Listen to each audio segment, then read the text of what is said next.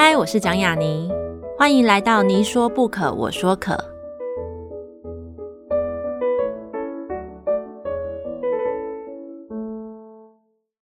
这个节目在爱听听抢先首播，欢迎大家关注我的节目。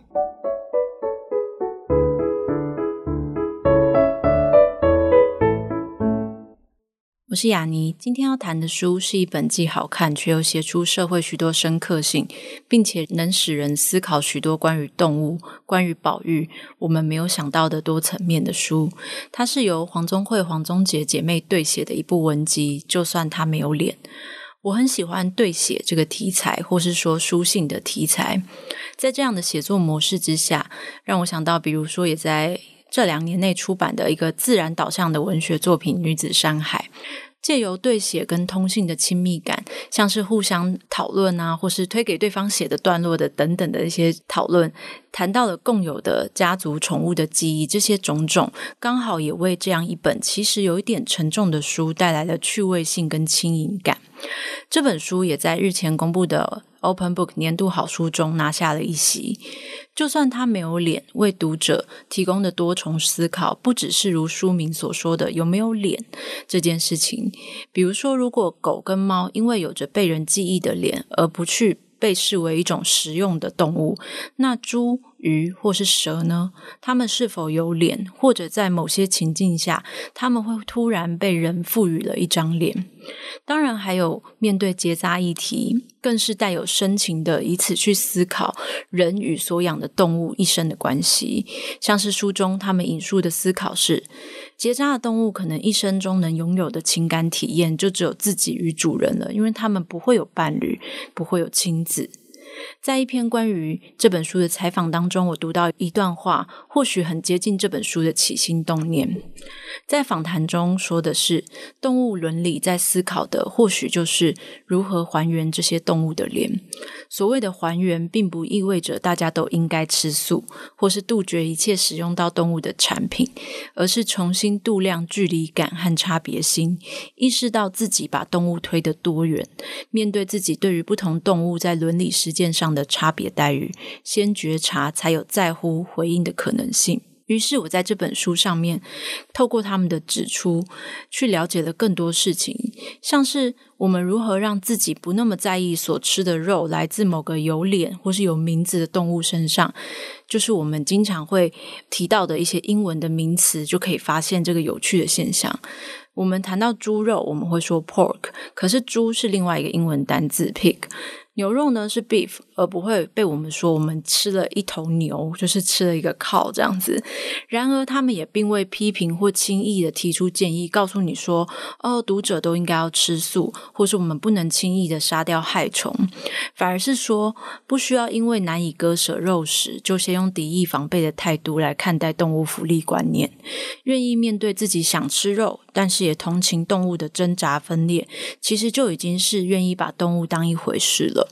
在书里面还有讨论非常多深刻的面向，像是从动物可爱这件事情引来的灾难，比如说可爱可能也是一种原罪啊，会为动物带来灾难。到刚刚说的有脸有名字的讨论，他们在书中一路探讨到虚拟动物引发的化人主义，比如说迪士尼或某些电影里面对真实动物造成的负面效应，其实就是因为某些动物在电影在某些作品里面脱离了现实的拟人化，所以人们会把电影动画里面的印象加在真实的动物身上，所以之前有一些养了猫头鹰、草泥马或龙猫等等的效应。当然，还有一些反身思考，比如说在当代，我们可能可以去思考的是猫狗权会不会过度膨胀。在其中，这十二道难题的对写，最引我停下思考跟不舍的，莫过于宠物安乐死这件事情。他们在书中提到，有一次课堂上请到钱永祥老师来演讲，提到了一个东西是效益主义，因为人们很在意痛苦这件事情，痛苦的问题，所以忽略了有时候痛苦不是一件完全的坏事，所以我们忘记了痛苦也是有主人的，所以动物们也应该是他自己痛苦的主人，动物也是。自身经验的主人，是一场生命的主体。所以有时候，即使这些动物正承受着很需要被降低的痛苦，或许人们也不要据以推论说，为了要让它的痛苦消失，所以痛苦中的动物也应该要随之消失，这才是一个好选择。当我们开始为了缩短宠物的痛苦，比如我想起我自己不久前过世的一狗狗的好友，如果他的生命最终满是病痛，我会不会替他做主，做他的主人，做他生命终点的那个决定者？或是我自己在网络上有一个长时间关注的一个罗威拿犬，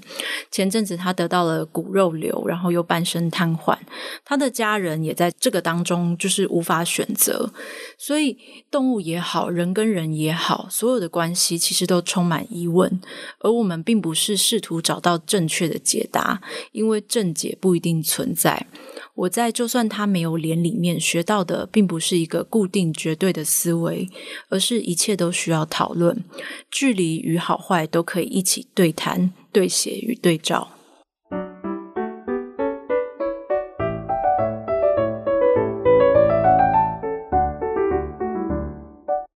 这里是你说不可，我说可，我是雅尼。今天要谈的一本书，跟请到的来宾，刚好是我在前阵子私底下跟许多朋友都会互相分享跟讨论的一本。我认为其实是一个话题之作，就是至少在我的同文层里面，就是来自黄宗辉跟黄宗杰老师的《就算他没有脸》。它当然是一本谈动物的书，它也是一本谈动物保育的书。可是我认为，其他更多于这两件事情。那我们先欢迎两位老师。大家好，雅你好，雅你好，各位听众大家好。在那之前，其实呃，两位老师也都各自用论文或者用论述去谈过动物这件事情，嗯、甚至你们在课堂上其实也都有各自，因为两位老师其实都在不同大学的文学院里面教书，对。对，就是一个是外文系，一个算是华文。对，所以在就算他没有练，这里面其实有很多时候是提到了不同的文学作品里面出现的动物，或是不同的宠物也好，这是说法的问题嘛。像是我印象很深刻，就是比如说徐泽成，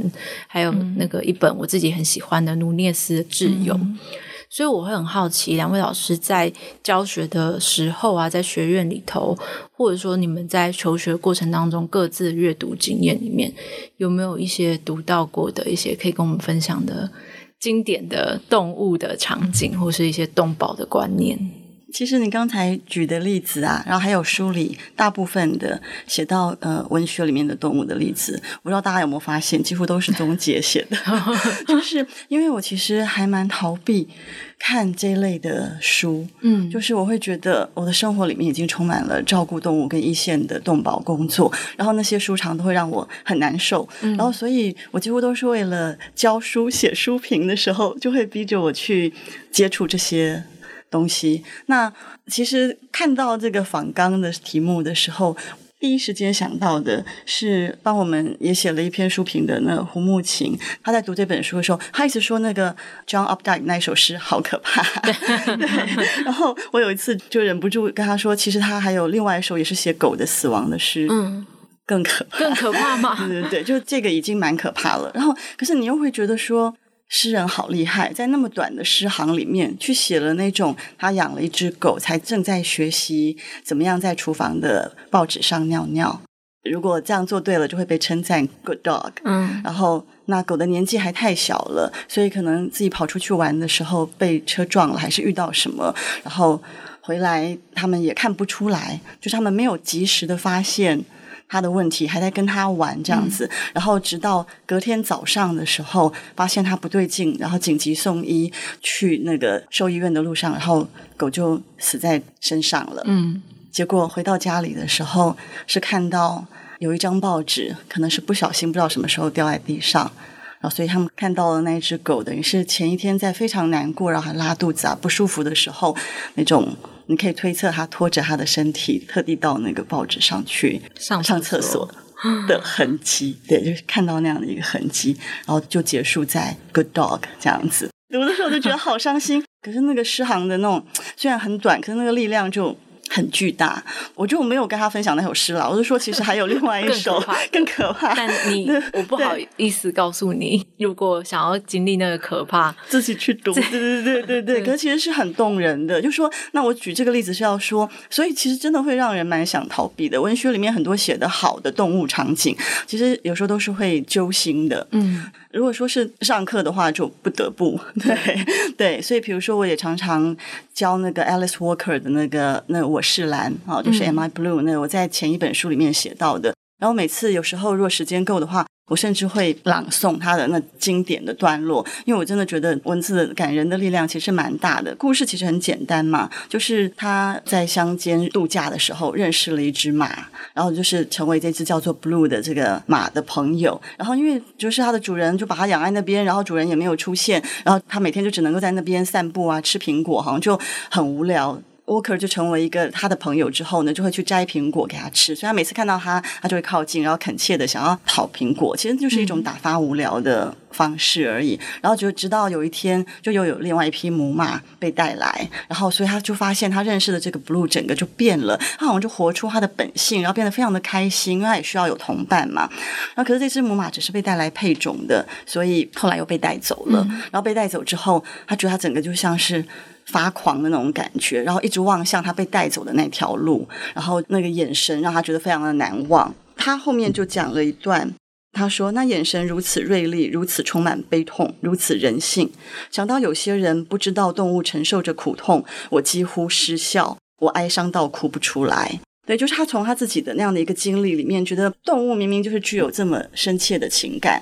可是很多人竟然要否认这些东西。然后他当然也会去回想到自己作为一个。African American 的身份，然后等于是在白人的社会里面。对，也是一个就跟动物的处境有一些类比，所以我常常就觉得说，哎，像这样子的，就是它虽然不是单纯为动保而写的，它也是一个从呃自身的对自己的身份的处境，然后对自己的这个族裔的一个想法，然后连接到动物的处境，有一个更全面的这样的一个检视，我就觉得蛮适合跟学生分享的，所以我就会选这样的教材。嗯、可是你看，就是教材，我自己对这些其实还是回避的。所以我们昨天在讨论这题的时候，我说我本来立刻想到的其实是小时候读的那种。那个林良的那个怀念一只狗的回忆录，嗯、然后甚至里面的插图，那个狗后来在山上的那个孤独的背影，然后你都没有办法忘记。对，就可能就是太创伤了，就觉得说看这些故 事，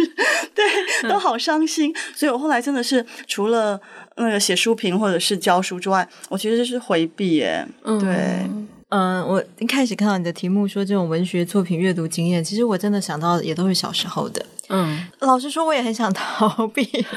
也很想，这是共同的结论。上次访问也是说啊，都很想逃避，包含动物新闻也是。嗯，对。那我觉得小时候。嗯、呃，你应该是说累积了一连串的创伤吧？一方面，因为我一直觉得喜欢动物这件事情，它就是天生的，嗯、所以就像现在有些人说，呃，有动物雷达那样子。嗯，对，对我觉得那个就是雷达，就是你天生的雷达。所以小时候你去看这些故事，你很自然的会被有动物的吸引。就有点像那个少年派后面不是说我给你两个版本，一个有动物，一个没动物。对对对，他们说有动物的比较好听嘛。我觉得那一部分当然也是人的这种共同性，然后另外一方面就是那这些动物的故事，它确实会打动你。可是就很创伤啊！那小时候你就会觉得说，看到了为什么那些动物在故事里面真的几乎都会死掉？对。所以后来我在挚友里面看到他把这件事情点出来，我觉得那一个瞬间，你有一种，诶，你好像找到了知音。对对对，就是说，对，其实真的就会如此。对于我们这些。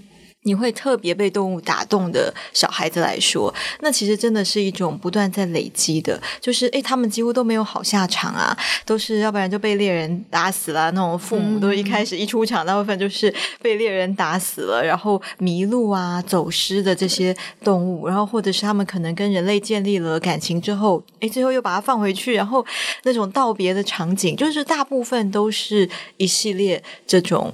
就是关于离别的，对，或者是他们就 死于非命的 一些故事，什么龙龙与忠狗啊，小英的故事啊，嗯、那个驴子，我们最后在侧记也有提到，就是小时候你就会觉得你过不去，你看到这些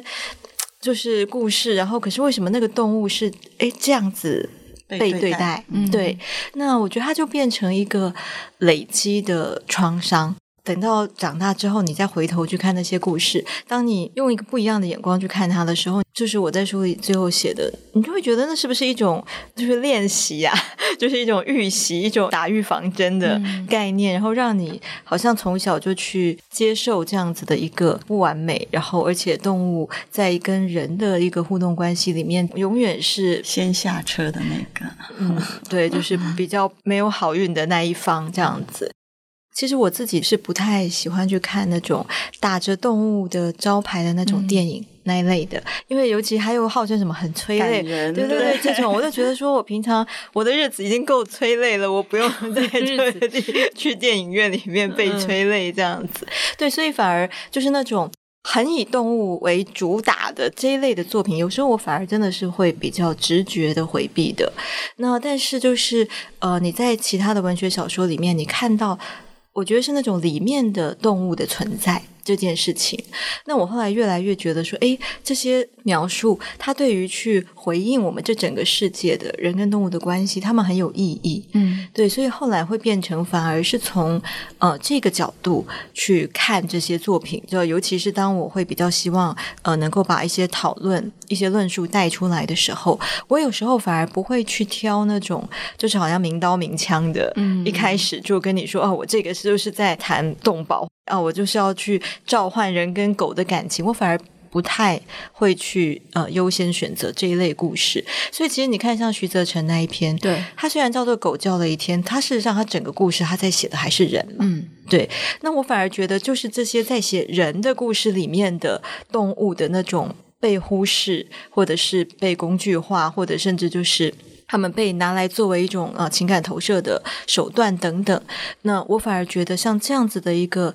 故事里面所折射出来的这种人跟动物的关系，我觉得他们会更有力量，而且我觉得这其实反而真的就是文学作品可以带来的一个，你要说影响力也好，嗯、我觉得反而是在这些地方，因为它会更贴近我们的那种人性的那些幽微的部分。我觉得真的提到动保场景的这种反而比较少，所以你昨天在讲的时候，我真的认真去想一轮，我觉得。让我有一个最印象深刻，觉得说哇，很少有书这样写的，其实是陈冠中的《裸命》。因为我觉得这本书很有意思的地方是在于，他在写那些就是中国的那些动保人士，他们要去救那个被要再去当香肉的那些猫狗嘛，好、嗯，然后就一路上就一方面他又很回应呃这个年代的动保行动的那种 过程，就是大家互相发讯息啊，好，然后就是你一句我一句的这样子的一个互动，然后另外一方面是我觉得，我觉得其实这个故事某程度上它也。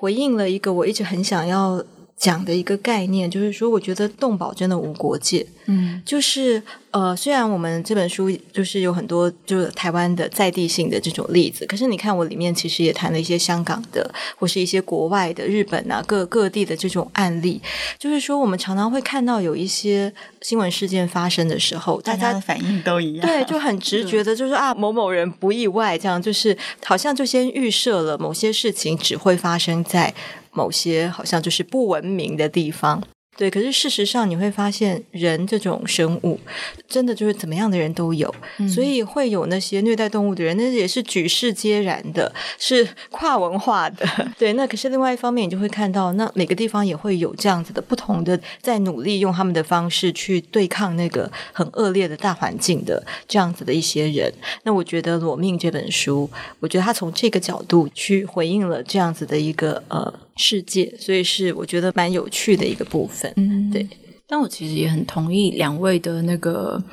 不敢看某一些文学作品或是一些电影，他就是主张我就是在讲一个狗与人、猫与人的故事。嗯、我我自己也是，就是我跟我的一些朋友说，哎，如果要看电影的话，我有一类不敢看的，但它不是鬼片，不是那种血腥片，是那种有狗有猫的。嗯、就是我我就觉得。嗯，我可能会就是走不出那个创伤，对对对。但同样的，其实有时候还是会因为看到某一些作品，它其实不是这个主打，可它里面有这样的东西存在，然后你反而意外的懂了些什么，跟想到一些什么。就像你们在书里面提到的，就是你们在看那个韩剧，就是而且爱情故事，就是《爱的迫降》吧？对，然后里面就是因为他不吃。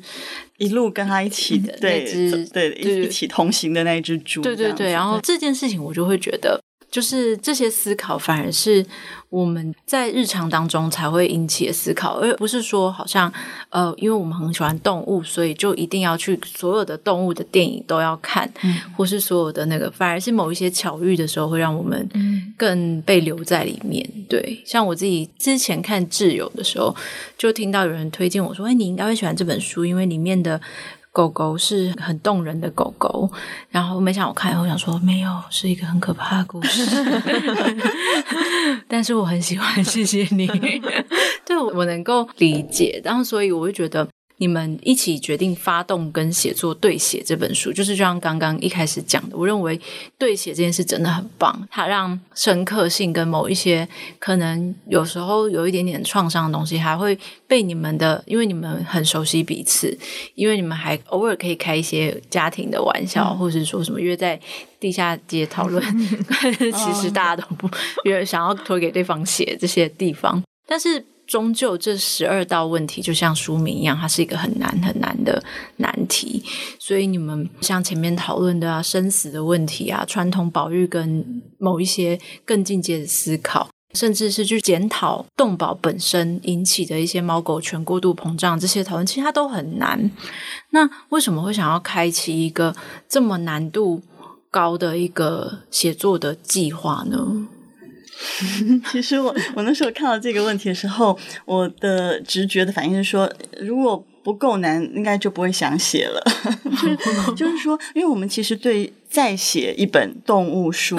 都各有各的不情愿，就是其实蛮累的。对，就是因为我我自己的话，我就是刚刚讲过，你看我连看别人的动物书我都已经不想看了，那你叫我自己写一本，就是我的《文学动物与社会》这本课，以前一开始还比较。呃，要说比较嫩的时候嘛，教学经验不够，会被学生气到的时候，我可能两年才开一次，因为我发现我没有办法每年都去回答那种，就是说为什么人不可以虐待猫，猫可以玩蟑螂？就是当你发现那是你学生的，就是而不是酸路人对的话的时候，然后你又要好好的回答他，你会觉得说怎么办？我不能生气，但是我教了半天，就是、你就问学生说，那为什么老师不能虐待学生？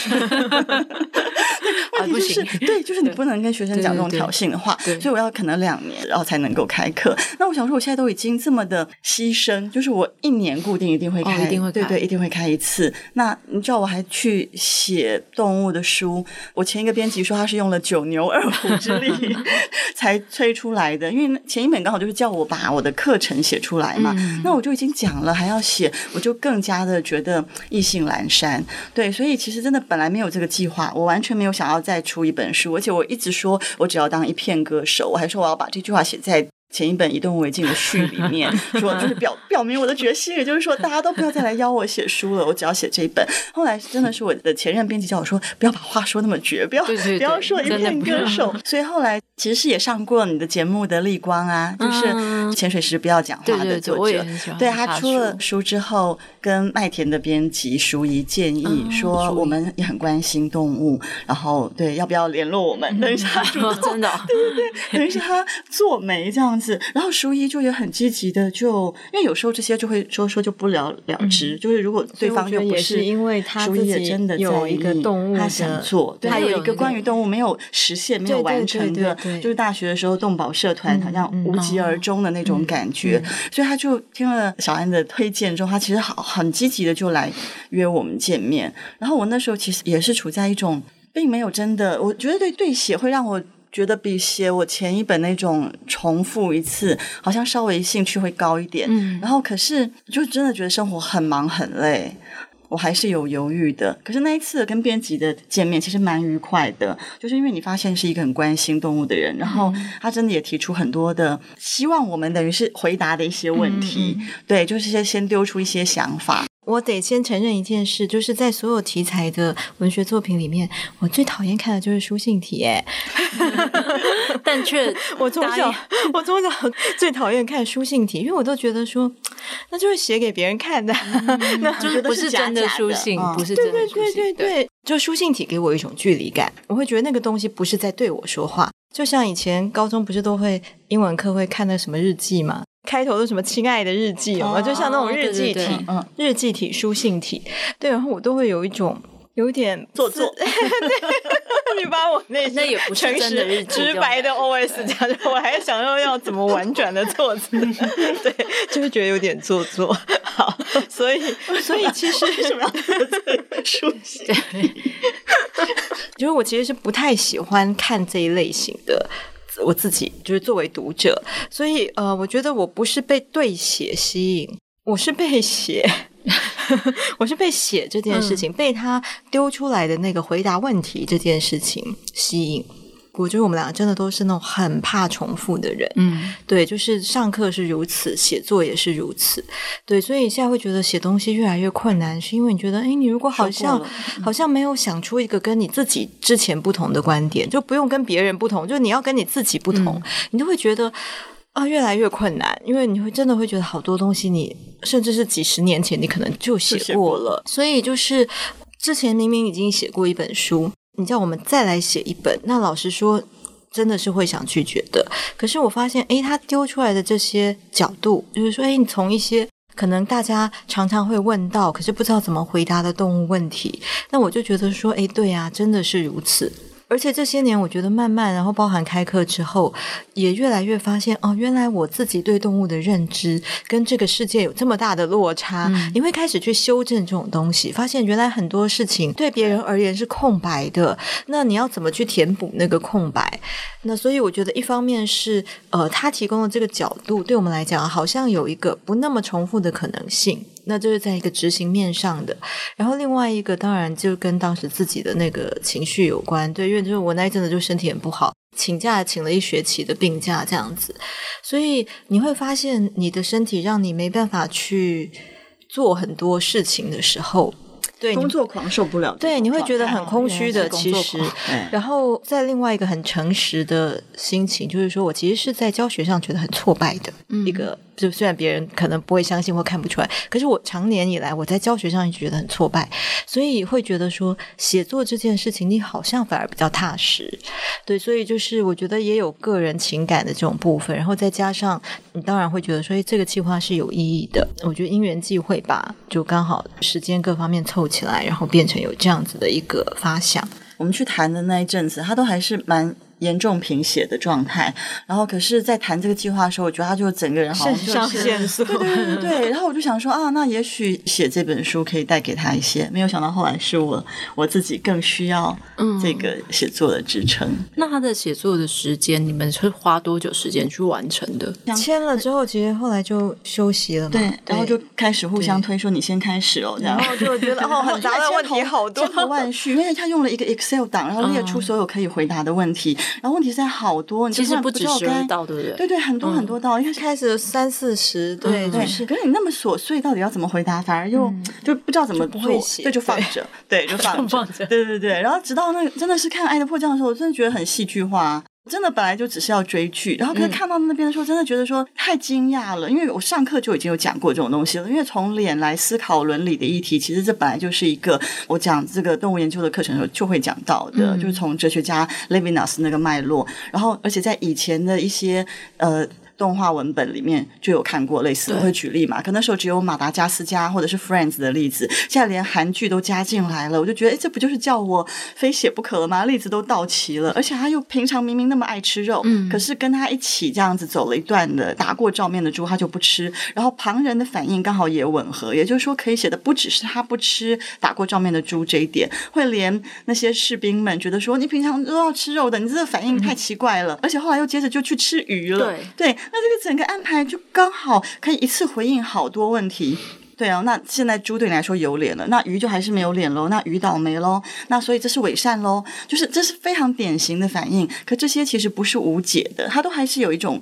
关照的一个角度，可以让你去认可这种确实就是不一样。就是我看过他的眼神，然后我还吃他的话，还吃得下去？难道我们要歌颂这样子的一种、啊、这种精神吗？嗯、那难道我们不是应该要反过来看，说你被那样的一个眼神打动，而不想要去吃它？至少在那一刻，你觉得那动物的眼神、那个动物的脸对你产生了某种召唤的力量。那虽然你现在只是那一刻不要吃这头猪，可是会不会更多改变的可能性会发生呢？就是你会想起你自己的差别待遇，嗯嗯、然后你在下次在做吃肉的选择的时候，你可能就会想的比较多。至少你也许会愿意选友善农业的，而不会觉得说啊猪怎么死的不重要啦。那故意去选那种什么那个人道屠宰的，那还还是自我感觉良好。也许你就不会有这样子的比较偏激的一个想法。所以我觉得我们为什么要去否认那样子的一个善意的开始？所以我就觉得说，哎，从这边刚好可以去回应。然后鱼的问题，其实确实“鱼素”这种词都存在，你就知道，对大部分人来说，或者觉得别人没有表情，说什么你是那个什么死鱼脸之类的，对，就是很无辜的，确实是被认为说他好像没有脸，但他对。有些人来说也还是有脸的啊，所以你可以从这里更细致的去看，对哪些人来说鱼会产生脸，为什么会有脸，然后为什么已经有动物行为学者或者是科学家也开始去，呃，我们书里也提到鱼也会有忧郁的情绪，就是那不是一个对所有人来说都一体适用的鱼没有脸，其实并不是这样。那但是如果他对你没有脸，如果你觉得你目前。才只能够做到余速，我觉得也不用去苛责这样的现象。可是你可以去了解，对，你了解你的差别性是怎么来的，那你就会有更多的可能性去修正自己画的那条线。我常常觉得动保的一个困难是，大家都在帮别人画线，都不是画自己的那条线，都一直在检查别人说。还不是怎样怎样，对，嗯、对，然后就你一直在检查别人，那个人如果稍微脆弱一点，可能就觉得说，好吧，对了，我做不到，好，那算了，我全面放弃。嗯，对，对，没错。那可是如果你画的是自己的线，你就会开始想说，我可不可以再多做一点？我有没有改变的可能？像我就说，我们家以前养过一只自来鸡，然后我们把它取名叫 Gigi，对，然后我其实我自己到现在都只是少肉，并没有完全的。不吃肉，嗯、对，可是就是尽量的少肉。可是你真的就会发现，就是有差别啊。养 Gigi 的那一阵子，其实根本就会很不想吃鸡肉，就是你会自己去画那条线，会觉得说你没办法面对它在你家是宠物，然后。对，在餐桌上还要看它，对对对。然后我记得那时候，因为还是会买鸡腿给家里的狗吃，我会 避免让它看到那只鸡腿。对，其实它可能并不知道，就是你自己会有那种。就进门的时候，因为那时候把它养在院子。所以我觉得，如果每个人都自己检视自己的逻辑不一致，然后自己的挣扎，然后去做修正，那世界不就美好很多吗？可是我们看到的是，大家都急着。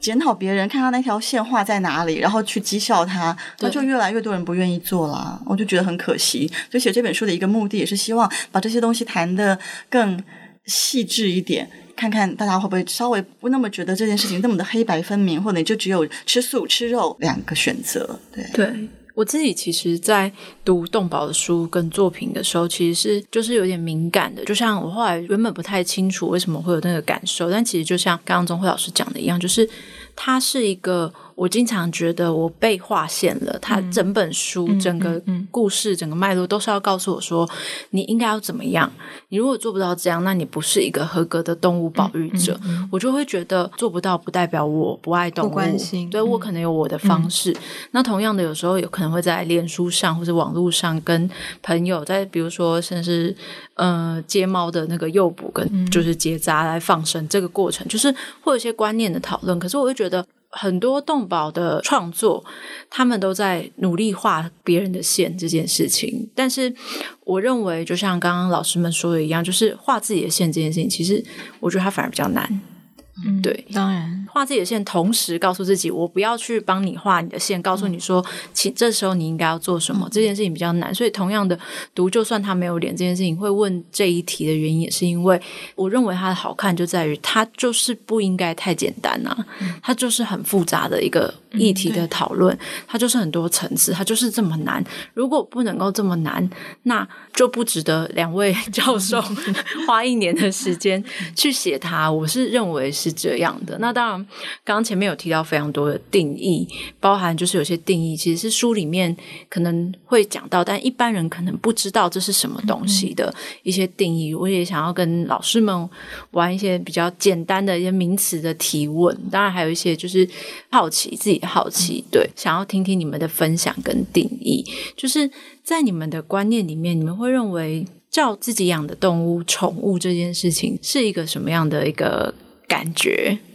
我自己是好像都不会使用这个词了，而且倒不是为了很政治正确的说，现在要称为同伴动物。对。我觉得对我来说，他们都是有一个非常明确的主体性，哎，再加上可能比较自闭吧，平常也不需要跟别人谈到 我家宠物，嗯、对，所以几乎都是知道你家里的动物的朋友才会聊到，所以我都会直接讲他们的名字，名字对，是、嗯。然后如果他不太清楚的话，我就会更具体的描述一下，对，就是那一只爱乱尿尿的公猫之类的。嗯，嗯，我觉得“宠物”这个词，嗯。它当然就是你讲的，因为“宠”这个字本身，它会有一种好像啊，有些人就会说被物化啦，所以现在就是那种比较政治正确的一种动物的观念，就会觉得说我们应该要开始避免用这样的一个词语。有些人也会反对说，你称你家那个猫狗叫毛小孩嘛？有的人也反对，真的，对对，就会觉得毛小孩，你好像就怎么讲，也把它幼体化。对对对对对，所以就是说，像这些词汇，老实说，我自己不会用，我的确也不会用，我也不会说这是我的毛小孩或什么。我觉得其实称呼当然有它的意义在，就是它背后会反映你的某些价值观嘛，这是必然的。可是我对于别人要怎么样去。使用这样的词，我觉得真的也不用，真的就好像就是正义魔人要去检查，说你怎么可以这样讲？对我立场，我对这种东西很开放，我觉得那就是每个人有他自己的一种定义的方式跟定位。可是我觉得这本书整个想要谈的。正正就是在于你怎么去松动这些定义的可能性，所以呃，里面有一篇就有提到说那个宠物蜘蛛有没有？我觉得那那个动物教我成为更好的人那一本，我觉得他就很有趣啊。他说我有一只宠物蜘蛛，可是他也没有去喂它，也没有去养它，只是每天就家里有一只蜘蛛，你去看它，那有没有可能你哪天说我有一只宠物小强这样？就是哎，他每天都在厕所，我跟他说声嗨，对，先不用，可以先不用。但是我的意思是。说，哎，发现就是说，他称呼它为宠物，但是他的那个所谓宠物的定义改变了。对，那我觉得那个定义的改变其实更重要。就是说，他只是每天去看看，说他有没有活得好好的。这样，我家有时候也会壁虎啊，他们每天在某个角落叫，我就想说，哦，那还在这样子，你会觉得蛮开心的。可是你也不可能抓一只蚊子就喂它或什么。对。对，可是你跟他就去产生了一种诶共存的关系，那他有没有可能也是一种宠物呢？嗯、我觉得你要用这样的词汇也没有关系啊。重要的是你是用什么样的，实际对待的态度，对，你用什么样的一种心态去跟他们互动，我会觉得这个比较重要。对。嗯我自己在读到某一些篇章的时候，比如说讨论蟑螂，蟑螂到底有没有脸？比如说你们就举例说，但是有一些书写里面有一些人在看蟑螂的时候，蟑螂在他们眼中是宝石一般的光芒。嗯嗯嗯、我就想说，哎，太厉害了，敬佩，对对对，敬佩。然后或者是说，轻易的在聊天当中把蚂蚁按死这件事情。这也是一个很难的一些东西，但是就像呃刚刚两位老师所讲的一样，就是重点不是定义本身，是你怎么样再重新定义这件事情。嗯嗯嗯、对，我觉得这个思考的过程是更有意义的。对，那我在里面还有读到一个，就是说，就是我自己也会检讨，让我难得想要检讨自己，就是开动物玩笑这件事情。嗯嗯嗯、看到什么汉堡连锁店去开一些动物的玩笑，或者说我们自己也会不小心开一些动物的玩笑，就是你们觉得动物玩笑这件事情。你们觉得那个边界在哪边？其实我们应该是在违侵犯那里有稍微提到这个问题嘛，嗯、所以它跟动物玩笑那个是相关的。那我们其实都很害怕成为那种好像就是正义魔人，虽然内心有时候会。不以为然，但是有时候我不见得会说出来，嗯、因为会发现连很亲的朋友，或甚至是很关心动物的朋友，有时候都会这样。对啊，你就会觉得说，这东西已经是我们太习惯了的。嗯、就整个文化里面，对大家已经把这个当成日常的用语了。对，所以你会觉得说，嗯、你说每次就要点出来，就说哦，你这样不 OK 哦。然后我觉得那个效果可能很差，因为没有任何人是会在。被指责之后立刻欣然接受说，说、嗯、啊我没有意识到，好，我下次改。我觉得那个太不真实了。对，那个标准很难抓。比如说，我昨天看到一个梗图，嗯，它就是一只牛跟一只猪，他们在农庄里面成为好朋友。然后那个梗图就说我们要一辈子这么好哦。然后下一张他们就被做成汉堡肉跟培根。嗯。然后就是那个下面梗图的时候，梗叫做“死了都要爱”这样。哦哦。然后我就想说，哎、嗯，这就是动物玩笑哎、欸。对对对对。对，那像这样子，你们会该笑吗？就是。对我们来说，就叫做地狱梗了吧？对对对，对，就是说就是笑不出来的。可是你会知道，就是很多人会觉得说啊，蛮幽默的。因为我觉得有些时候不见得是他真的多好笑，可是你就会觉得说，哎，他从这里连到那里，然后冲突感，对那种冲突感，然后那种机锋，好像脑筋急转弯的那种感觉，怎么会转到这里来？然后你有时候可能是欣赏那个小聪明，可是太多时候这些小聪明所牺牲的是我们去对动物的真正的关心。比如说对动物来说，那是非常真实的。呃，生命的消失，而动物之间的跨物种的情谊是确实是可能产生的。嗯、但这东西现在变成了一个玩笑，笑对，然后变成死了都爱是这样的一种形式，所以我们是绝对不会笑的。我觉得动保要慢慢的前进，嗯、虽然现在也已经够慢了啦，可是动物玩笑真的，真的，可是动物玩笑真的是一个很高标准的对、啊，这个要走到蛮后面。嗯、对，所以我觉得用书写是一个比较好的方式，它不是一次性的针对你每个朋友 检查大家的言论，而是让大家你自己看吧，你自己看着办，你自己看着，觉得这个玩笑对你来说是不是真的有这么重要？嗯，重要到你巴不得跟所有的人分享，还是你也许就不要去。扩散它，你开始知道有些人觉得不好笑，跟不好笑的原因是什么？因为书写比较没有针对性嘛，对对对，不是当下立刻好，我逮到你了，嗯、你这样讲，你按赞哦，这样子，对对对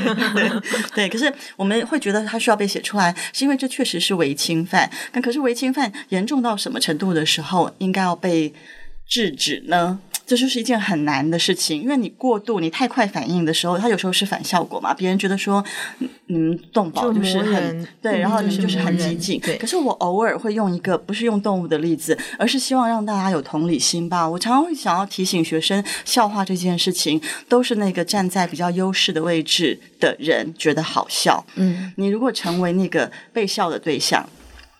的时候，你就一点也笑不出来了。所以我常常有时候不是举动物的例子，而是举各种，比如说那种嗯，对其他的族裔的那种刻板印象的笑话。像我有一次就跟他们讲说，其实这一点都不好笑诶，就可我很久以前写一篇跟女性主义跟笑话有关的论文的时候，就读了好多好多笑话，觉得好多笑话都充满恶意哦。比如说，就用一个脑筋急转弯的方式问说：“你知道犹太人看 A 片的时候为什么都要刻意倒着看吗？”然后答案是说，因为他们不但想要看 A 片，他想要呈现那种犹太人可能色欲很强的这一面，他说，而且他要看到妓女把钱还给恩客，然后就所以他要倒着看才能看，对，就是所以他就是等于说啊，他们又色又要白嫖。他说，可这种其实是很恶毒的笑话，那所以如果是犹太人绝对笑不出来。我就说，所以你去想想看，我讲的是一个极端的例子，可是很多的笑话其实都是在建立在这样的趣味上哦。那如果这样的话，动物又是不会替自己辩护，你怎么样笑它看起来是不重要的，可是这种意识形态。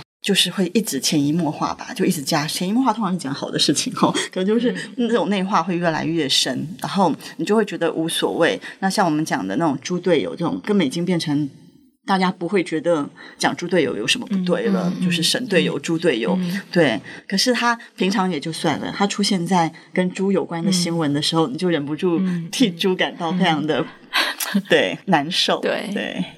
对就是我内心觉得不 OK 的玩笑，我其实几乎不管对动物或对任何就是性别、种族什么都是，我不会当面去。对啊，除非写写就是写论文或干嘛写文章指证别人，因为真的就是我觉得人的防卫心是很重的。是，那尤其笑话，其实常常就是就是刚刚讲的包装过的优越感的时候，那他正在一个优越的，的对，他在一个感觉良好的状态的时候，然后你在那里泼一整桶冷水过去，那。我觉得那其实真的都只是超级反效果，惹恼别人之余，然后你不会促成任何的改变。嗯，对，所以，呃，我觉得这种东西变成是你要利用其他的机会去把这些观念带出来。我比较是这样子的角度，嗯、所以像网络上其实真的会看到很多啊，很多，然后包含那种，其实像我每次看到大家转那个幽默动物摄影比赛，我都捏一把冷汗。嗯、对，因为。